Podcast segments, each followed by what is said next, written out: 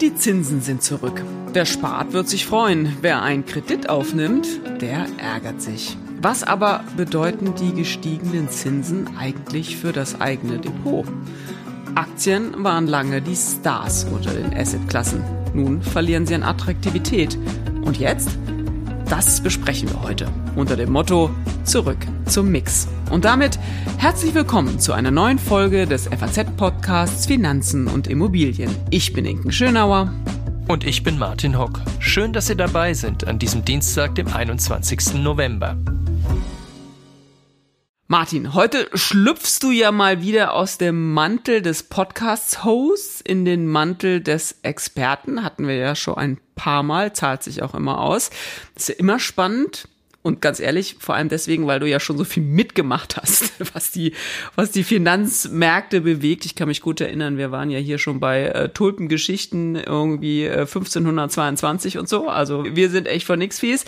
Aber ich finde wirklich, dir fallen ja immer so gern so Vergleiche zu früheren Zeiten ein. Also das äh, schätze ich ja sehr und unsere Hörerinnen und Hörer auch an deiner Expertise mal so vergleichsweise spontan, gibt's da gerade etwas, woran sich diese Zeiten dieser so schnell gestiegenen Zinsen gerade erinnern? Ich meine, das ist natürlich irgendwie jede Phase besonders, denn ich meine, wir hatten sehr lange Phase nach der Finanzkrise der Niedrigzinsen oder gar nicht Zinsen, ja genau genommen. Jetzt diese schnellen Zinserhöhungen, erinnert dich das an irgendwas? Gibt's da irgendeine Analogie? Ja, das ist schon interessant. Also wenn man die Zinserhöhung der vergangenen Monate jetzt bezogen auf den amerikanischen Leitzins betrachtet, so sind die Zinsen seit Februar 2022 um den Faktor 66 gestiegen. Mhm. Also das ist schon phänomenal und ich, mir ist nicht erinnerlich, dass es das vorher schon mal gegeben hätte. Mhm. Aber, jetzt kommt das große Aber. Wir sind natürlich von einer minimalen Ausgangsbasis aus der Zeit der Garnichtzinsen ausgegangen. Wir waren im Februar 22 bei 0,08 Prozent. Und wenn man dann schaut, so in der nominalen Höhe der Zinsanhebungen, dann sieht die Sache schon ein bisschen anders aus. Also beispielsweise zwischen März 77 und Januar 1981 stiegen die amerikanischen Leitzinsen von 4,7 auf 19 Prozent. 19 Prozent? Ähm, das ist schon eine ganz andere Hausnummer gewesen. Aber auch im Februar 72 bis Juli 74, da kletterten die von 3,3 auf knapp 13 Prozent. Also das ist schon, das sind schon ganz andere Größenordnungen. Und auch wenn man mal auf die Bundesbank schaut, zwischen Juni 1988 und August 1992 stieg der Leitzins, der Diskontsatz von 2,5 auf 8,75 Prozent. Das sind natürlich schon ganz andere Hausnummern. Ne? Ja, und die Vergleiche, ne, da kann ich ja nur sagen, habe ich zu viel versprochen. Also das war, war mir jetzt tatsächlich auch gar nicht äh, so klar. Und zeigt immer, du sagst natürlich jetzt viele Zinserhöhungen und, und äh, wir sind relativ hoch, aber dann eben im Vergleich zu den Zinsen, die man auch schon mal gesehen hat, das haben wir hier ja auch schon oft besprochen, da geht eigentlich schon auch noch was, ne? Also, da, also klar, wir, wir sprechen immer über die Leute, die auch gerade Kredite aufnehmen, aber so hoch ist das Zinsniveau natürlich gar nicht, ne? Also das muss man sich trotzdem immer wieder äh, bewusst machen. Heute aber geht es um die Zusammensetzung des Depots, denn natürlich verändert sich etwas durch diese Zinserhöhung. Und ich habe es am Anfang gesagt, Aktien sind immer eine gute Idee, aber sie waren gerade in diesen, jetzt haben wir richtig einen neuen Begriff geprägt, oder? Der, äh, was haben wir gerade gesagt? Der gar nicht Zinsen, die Phase der gar nicht Zinsen, die gar nicht Zinsen. Gar nicht Zinsen. Ähm, nee. Mal gucken, ob wir es in den Duden schaffen. Aber tatsächlich, ähm, jetzt, jetzt gibt's eben wieder Zinsen und man muss auch Zinsen ähm, zahlen. Aktien sehr attraktiv in dieser Phase der, der, der gar nicht Zinsen. Jetzt kommen die Zinsen zurück. Was war der alte Mix? War das, waren das dann auch nur Aktien?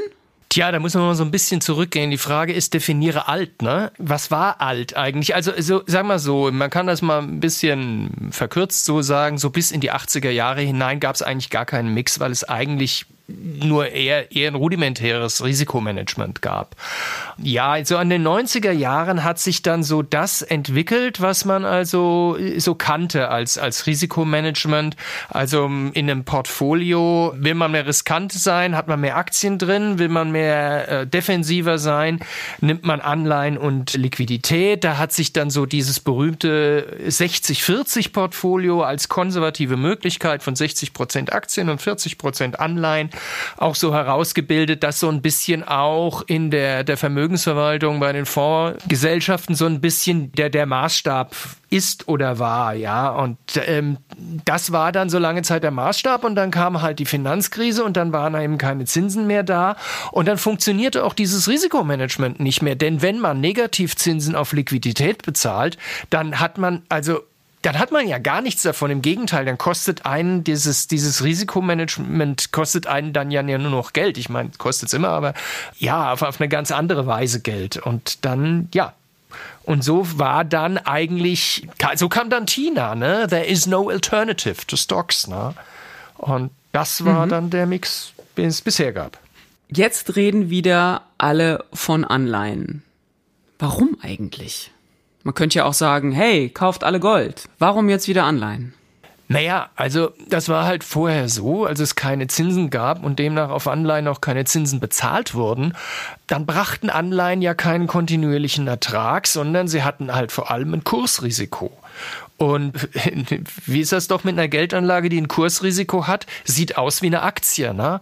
Also von daher ähm, waren halt die, die, die Risiken von Anleihen halt entsprechend gleich. Und jetzt gibt es wieder Zinsen. Und damit kommt die Anleihe eben halt wieder zurück als der kontinuierliche Ertragbringer im Depot. Das ist ja bei Aktien nicht so. Man hat zwar versucht, Dividenden zu verkaufen, aber Dividenden sind nun mal nicht garantiert und hängen vom wirtschaftlichen Erfolg ab und es sind eben nun mal keine Zinsen. Und deswegen ist das wieder attraktiv. Und weil, natürlich wir auch in so einer Ära der Multikrisen, der Polykrisen leben, ist natürlich die Sicherung eines, eines Portfolios hat wieder mehr Konjunktur als früher. Hm. Warum wirken Anleihen eigentlich immer so kompliziert? Wir haben ja auch eine eigene Ausgabe schon mal oder eine eigene Folge dazu gemacht zu Anleihen, übrigens auch auf Nachfrage von, von einem Hörer, der da mehr zu wissen wollte. Aus genau diesem Grund, weil immer man so den Eindruck hat, Aktien hat man irgendwie kapiert, aber Anleihen nicht. Lass uns da tatsächlich mal so einen kleinen Exkurs mal machen. Es kann ja tatsächlich sein, dass der eine oder andere die spezielle Folge gar nicht gehört hat. Aber warum ist das so? Warum wirkt das immer so kompliziert bei den Anleihen? Bei Aktien kauft und verkauft man, kriegt eine Dividende oder nicht, fertig ist. Aber Anleihen wirkt irgendwie ja, komplexer. Ist das eigentlich so oder ist das ein Vorurteil? Ja und nein, würde ich mal sagen. Also äh, natürlich sind Anleihen einfach aus dem Blickfeld verschwunden und damit sind viele, die jetzt vor allem Jüngere, einfach nicht mehr daran gewöhnt an diese Anlageklasse. Und so kommt das daher. Aber natürlich muss man auch sehen, Anleihen sind deswegen kompliziert, weil sie es sind eine Aktie, da gibt's wenig Spielarten. Ja, oh Gott, es gibt Stamm und es gibt Vorzugsaktien und dann, ja, und so, aber da, das ist im Prinzip eine sehr einheitliche Konstruktion. Eine Anleihe ist, da gibt's tausende von Spielarten, was weiß ich. Das fängt mit Wandelanleihen an, die also ja dann auch in, in Aktien getilgt werden können zu bestimmten Kursen. Das fängt mit Fremdwährungsanleihen an, ähm, Hybridanleihen mit ewigen Laufzeiten, die also dann äh, zwischendrin die Verzinsung ändern, inflationsindexierte Anleihen, strukturierte Anleihen, Pay-in-Kind und, und, und, und. Okay, mir wird schwindelig, mir wird schwindelig. Und am Schluss hängt es immer von den Anleihebedingungen ab. Also sagen wir mal so, wenn man wirklich bei einer Anleihe alles richtig machen wollte, müsste man den Prospekt lesen. Muss man bei einer oh Aktie eigentlich nicht. Aber, aber aber da muss man einfach auch an, an der Stelle auch pragmatisch bleiben. Dazu aber vielleicht noch später noch mehr. Und dann das zweite ist, Anleihenmarkt ist ein professioneller Markt. Während also auf dem Aktienmarkt viele Privatanleger unterwegs sind, ist das bei den Anleihen gar nicht so der Fall. Es ist, der Anleihenmarkt ist auch sehr intransparent und da wird viel mehr, also weniger über die Börse eigentlich gehandelt. Die Börse hat da eigentlich eine ganz andere Funktion als ähm, im Aktienmarkt. Und natürlich bedeutet das auch, dass dann die Strategien auch entsprechend professioneller sind und äh, da ist dann auch viel Mathematik dann dabei, die bei Aktien einfach so nicht ist. Ja, die technische Analyse gibt's ja auch, aber ja, das ist, hat bei Anleihen einen ganz anderen Stellenwert. Hm. Um da auch noch mal so ein bisschen aufzuräumen, was möglicherweise gerade wichtig ist in dieser Betrachtung von Anleihen. Man liest ja auch bei uns immer wieder jetzt von diesem Begriff dieser inversen Zinsstruktur. Kurve. Kannst du mal vergleichsweise einfach versuchen zu erklären, was sich da dahinter steckt, damit hier alle mal sprechfähig sind auf der nächsten äh, Dinnerparty? Ja, das will man versuchen. Also fangen wir erst damit mal an, was eine Zinsstrukturkurve eigentlich ist. Also es ist ja so, dass bei den Laufzeiten von Krediten und Anleihen gibt es ein unterschiedliches Zinsniveau. Normal ist, dass äh, langlaufende Anleihen, weil der Verzicht auf das Kapital eben länger ist, höher verzinst werden oder höher rentieren investieren als kurzlaufende Anleihen. Das ist die normale Zinsstruktur. Ja. Wenn der aber jetzt nun die kurzfristigen Zinsen über den langfristigen liegen, oder besser gesagt die Renditen, dann spricht man von einer inversen Zinsstruktur. Also es wird aber eigentlich so erklärt, warum, weil wenn für die Zukunft fallende Zinsen erwartet werden, wird vorzugsweise langlaufende Papiere sind dann gefragter und ähm, steigen deren Kurse und sinken dann deren Renditen zumindest schneller als die der kurzlaufenden Anleihen. Ja, und empirisch gilt das als Vorbote von Rezessionen. Man nimmt das sozusagen vorweg, ne, die Erwartungen. Also man denkt praktisch, dass in der, in der Zukunft etwas Schlimmes kommt, also konzentrieren sich alle auf das Kurzlaufende sozusagen und deswegen dreht sich das eigentliche Risikoprofil sozusagen um, ne? Oder? Ja, so ja, so kann man, so, ja, so kann man das auch sagen. Mhm. Aber es ist auch, wie gesagt, das sind auch die Zinserwartungen. Aber, und das wollte ich auch noch sagen, ist im Moment ist das so ein bisschen, alles ist nicht mehr so ganz, wie das mal früher war. Und man muss halt auch sehen, dass die Geldpolitik bis äh, vor einigen Jahren einfach außergewöhnlich war. Und wir befinden uns noch mitten in so einem Normalisierungsprozess. Und da ruckelt das noch ziemlich an den Anleihemärkten und auch in der Zinsstruktur und so. Und da ist alles nicht mehr so klar, wie das mal ähm, früher so gewesen ist. Hm. Dazu machen wir ja auch die Folge äh, des Podcasts, um da so ein bisschen Ordnung reinzubringen. Jetzt nehmen wir mal an, jemand fühlt sich motiviert, Anleihen, damit will ich mich äh, jetzt doch auch mal beschäftigen. meine, bei Aktien ist es irgendwie klar, da gibt's ein KGV, da guckt man sich so eine Marktkapitalisierung an, man kann sich die Aktienkurse über die vergangenen Jahre angucken. Gibt sowas bei Anleihen auch? Worauf muss ich achten, wenn ich mich da jetzt mal ein bisschen mehr mit beschäftigen will? Also, ich will mal sagen, man muss da ein bisschen pragmatisch vorgehen, hatte ich ja vorhin schon gesagt. Also weil es einfach unheimlich schwer ist, so ein professionelles Anleihendepot irgendwie kopieren zu wollen. Das liegt alleine schon an dieser ganzen Mathematik mit Duration und was weiß ich und allem und einfach auch am Auswahl und der Möglichkeit, da also wirklich über Laufzeiten und alles Mögliche äh, so ein diversifiziertes Portfolio aufzustellen. Also stellt man sich als die allererste Frage, warum will ich eigentlich überhaupt in Anleihen investieren. Also geht es mir um Zinseinkommen, geht es mir darum, das Risiko in meinem Depot zu verringern und dann stellt sich natürlich auch noch so die zweite Frage, wie lange will ich eigentlich investieren und ja, und danach äh, richtet sich dann so ein bisschen auch die, die, die Auswahl. Und wenn man dann halt ähm, auf Einzeltitel geht, da ist das allererste ist die Bonität. Denn den, bei einer Anleihe ist es einfach so, der Zins kann praktisch beliebig hoch sein. Wenn am Ende nicht getilgt wird, war das alles nix. Und das heißt also, die, die Tilgungsfähigkeit des Emittenten, das ist absolut das Zentrale. Und dann muss man sich halt noch verschiedene Fragen halt beantworten. Dinge, worauf man achten muss, ist eben das Rating, also diese Bonitätsnoten, die von den Agenturen vergeben werden, sind ein Anhaltspunkt. Dann Währung ist sehr wichtig. Also, wenn man konservativ unterwegs ist, sollte man Fremdwährungen einfach die Finger von lassen, weil Wechselkurse sind unprognostizierbar. Ja, und dann auch ähm, Laufzeiten. Also da, da kommt wieder der Anlagehorizont ins Spiel. Es hat keinen Zweck, wenn ich in fünf Jahren mein Depot räumen werde, um mir ein will, um mir ein Maserati zu kaufen, dann in eine Anleihe zu investieren, die für 15 läuft. Also das bringt's dann nicht. Und dann ist auch noch wichtige Frage ist, woher kommt der Ertrag der Anleihe? Kommt der aus den Zinszahlungen oder kaufe ich, habe ich eine hohe Rendite in der Anleihe, weil die gerade billig ist? Dann fließt nämlich der ganze Ertrag erst am Ende der Laufzeit. Wenn ich also Zinseinkommen will, dann spielt natürlich dann auch der Zins eine Rolle. Ja. Und im Zweifel gilt immer, konservativ ist immer besser. Mhm. Und man muss ja auch sagen, so eine Anleihe, die hat man dann eigentlich auch ein paar Jahre im Depot. Ne? Also, dass man das so verkauft, kann man natürlich, wenn sie an der Börse gehandelt würden. Aber ähm, im Gegensatz zu Aktien würde ich mit Anleihen jetzt nicht Daytrading betreiben, oder? Nee, also das funktioniert auch gar nicht. Ja, schon. Es gibt natürlich Anleihen mit einer, mhm. mit, mit, mit großem Volumen, aber ähm, die Kurs, also ich sag mal so, wenn sich der Kurs einer Anleihe drastisch verändert, dann stimmt was nicht. Mhm. Und darauf zu setzen, kann man natürlich machen. Man kann auch mit Konkursaktien handeln. Das, das, das kann man auch machen. Aber ähm, nee, ja, das davon ist wollten nichts. wir erstmal die Finger lassen, ne? denke ich, äh, denke ich auch. Das Interessante ist ja, wir machen das ja auch bei Aktien oft. Wir sprechen oft über Fonds oder gar ETF. Ich meine, wenn man, du hast es eben schon gesagt, klar, es gibt sozusagen Einzelwertanleihen, weil ja ein Unternehmen eine Anleihe eben begibt. Das ist ja, ist ja die Idee des Ganzen. Sie leiht sich eben Geld. Gibt es bei Anleihen auch Fonds, ETF, das, was bei Aktien gilt, dass das auch so eine in, in Sachen Streuung eine ganz gute Idee ist, in sowas reinzugehen, wenn man sich das jetzt auch nicht zutraut, diese Einzelberechnung von Anleihen? Klar, gibt es auch, gibt Fonds, gibt ETF. Ähm, ETFs sind im Anleihenbereich ein bisschen problematischer. Das liegt einfach daran, dass diese Rentenindizes, die sind ein bisschen intransparent, aber die sind halt auch nicht so stabil. Das liegt einfach an der Natur der Sache. Anleihen laufen aus, werden getilgt und müssen ersetzt werden. Und da kann sich dann so mal so die Zusammensetzung eines Index da auch mal relativ rasch ändern.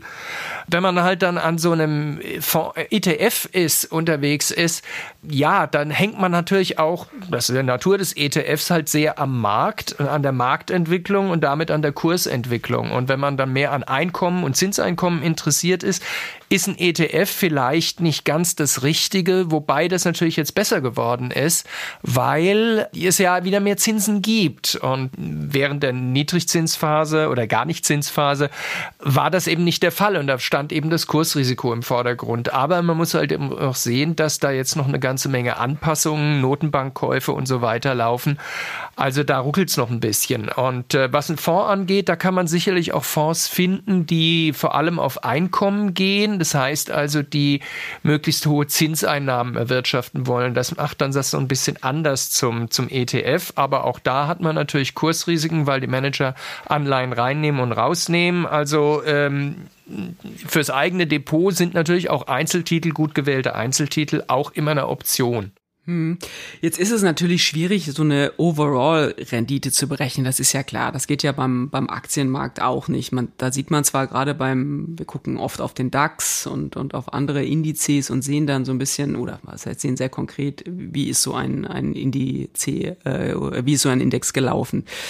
Aber kann man trotzdem so sagen, was für eine Rendite drin ist bei so einem schnöden, herkömmlichen Anleihe Teil Depot, Profil, so, also weißt du, was kann ich so einpreisen, wenn ich so denke, okay, ich mache das jetzt mit dem, möglicherweise mit dem äh, 60-40 oder wähle einen anderen Mix, aber mit was könnte ich so, so rechnen? Was wäre, was wäre eine gute Rendite für meinen Anleiheteil eines Depots? Tja, kann man das sagen? Hast du es ja schon vorweggenommen, da ist so alles drin. Also ich meine, mhm. wenn man mhm. mal jetzt so guckt auf die sogenannten Mittelstandsanleihen, da gibt's heute äh, mhm. einiges, was Renditen von bis knapp unter 30 Prozent aufweist.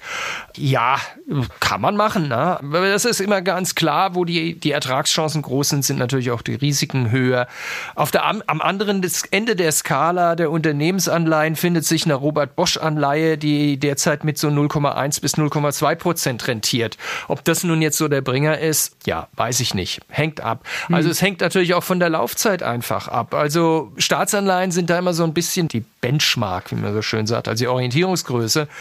Und da kriegen wir jetzt also für Bundesanleihen im Lauf mittleren Laufzeitenbereich fünf bis acht Jahre Laufzeit 2,5 Prozent. Italien Langläufer 20 bis 30 4,7 und für eine kurzlaufende Euro-Staatsanleihe so zwei bis drei Jahre Restlaufzeit so um drei Prozent. Das sind so die Marken, die man da so einschlagen kann. Mhm. Die Pflöcke und Unternehmensanleihen bringen natürlich immer mal ein bisschen mehr, also ein bis zwei Prozentpunkte je nachdem mehr und das ist so das, womit man rechnen kann. Und das Schöne aber an einem Anleihendepot Depot ist gegenüber einer Aktie, ist, wenn ich eine Anleihe kaufe und davon ausgehe, dass die auch anständig getilgt wird, dann kann ich mir zum Zeitpunkt des Kaufs bereits die, die jährliche Rendite bereits im Depot fest einbuchen. Ähm, das geht mit einer Aktie gar nicht also immer gedacht auf das Ende der Laufzeit und eine normale Tilgung und habe dann vielleicht sogar noch die Chance, wenn sich Dinge ergeben, dass die Anleihe im Kurs halt stark steigt, das vielleicht auch früher zu beenden und noch mit einer höheren Rendite rauszukriegen, gehen. Das ist so bei Aktien nicht der Fall. Also das ist schon ein, ein, ein Vorteil, den so eine Anleihe bietet. Hm. Und ganz zum Schluss noch, weil du ja unser Finanzmarkt-Erinnerungsspezialist bist, ähm, wenn ich dich jetzt hier heute schon als Experte habe. Ich habe am Anfang ja gesagt, Aktien oder haben wir besprochen, Aktien waren eine Zeit lang einfach echtes Mittel der Wahl, äh, auch fast solo so ein bisschen. Kannst du dir ein Szenario vorstellen, wo die Anleihen die Aktien sozusagen komplett abgelöst haben und man einfach sagt, Leute, geht nur auf Anleihen. Ist das möglich? Nein oder? Also ich kann mir ja viel vorstellen, auch Regenbögen hüstende Einhörner, ja. Also, ähm, aber nein. Also da, dazu müsste es eigentlich solche Verhältnisse kommen, wie wir sie hatten in Deutschland zwischen 30er und 60er Jahren, wo die Aktie dann steuerlich stark diskriminiert wird oder Dividendenverbot oder solche Geschichten, ja, die also Aktien wahnsinnig unattraktiv machen und selbst da gab es noch Aktienbesitz. Ähm, das liegt einfach daran, dass eine Aktie langfristig eigentlich immer einen höheren Ertrag bringt als eine Anleihe. Und das ist auch ganz logisch, denn eine Aktie richtet sich im Grunde das Potenzial nach dem Unternehmensertrag, während der Anleihe ein Finanzierungsmittel ist. Und natürlich sagt auch die Logik, der Ertrag in eine solche Unternehmensinvestition muss natürlich höher sein als die Finanzierungskosten und damit kann langfristig die Anleihe niemals mit der Aktie mithalten, denn alles andere wäre absurd. Also insofern kann ich mir nicht ein äh, Szenario nur Anleihen nur schwer, nur sehr schwer vorstellen. Umso besser, weil wir ja auch immer sehr für die Aktien trommeln. Also insofern wäre es auch schlecht, wenn irgendwann die Aktie gar nicht mehr so eine Attraktivität hätte. Martin, Dankeschön. Gerne. Jo, und dann sind wir auch schon bei unserem Ding der Woche. Inken, was hast du dabei? Ja, heute habe ich ganz frische Ware dabei. Ach, ein bisschen Chaos, ein bisschen Open AI. Das wäre eigentlich auch ein schönes Thema, ne? Also ich weiß nicht, wer das mitgekriegt hat, aber was da gerade los ist, die feuern da irgendwie den Chef und, und dann wird er wieder eingesetzt, jetzt geht er woanders hin. Also es wäre wirklich auch ein schönes Ding der Woche. Nee, aber es gibt noch ein bisschen was Frischeres, nämlich apropos Aktien.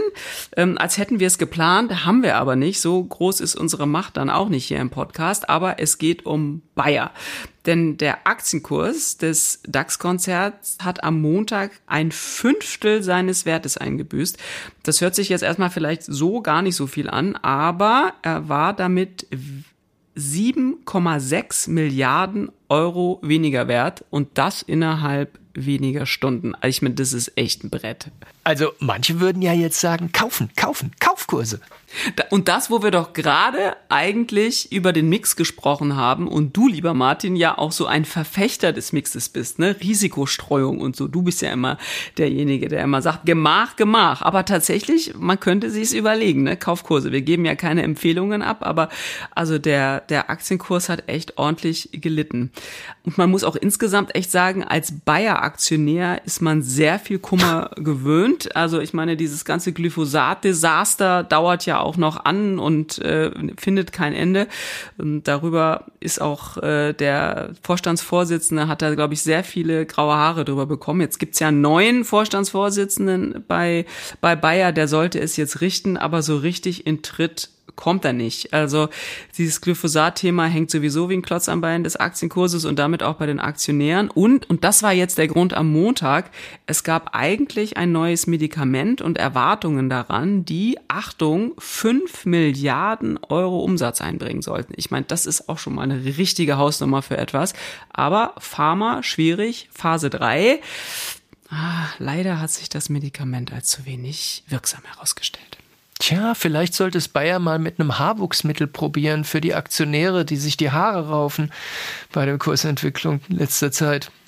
Und das war's auch schon wieder mit unserer dieswöchigen Folge des FAZ-Podcasts Finanzen und Immobilien. Wenn Sie Fragen haben, Themenwünsche oder andere Anregungen, schicken Sie uns eine E-Mail an podcast.faz.de oder schreiben Sie uns auf unseren Social-Media-Kanälen. Wir freuen uns, wenn Sie uns abonnieren und wenn Sie uns weiterempfehlen. Zu finden sind wir überall dort, wo es Podcasts gibt. Und schauen Sie auch gern mal in unsere LinkedIn-Gruppe, da gibt's auch immer wieder interessante Posts. Tschüss, bis nächste Woche. Alles Gute und machen Sie was aus Ihrem Geld.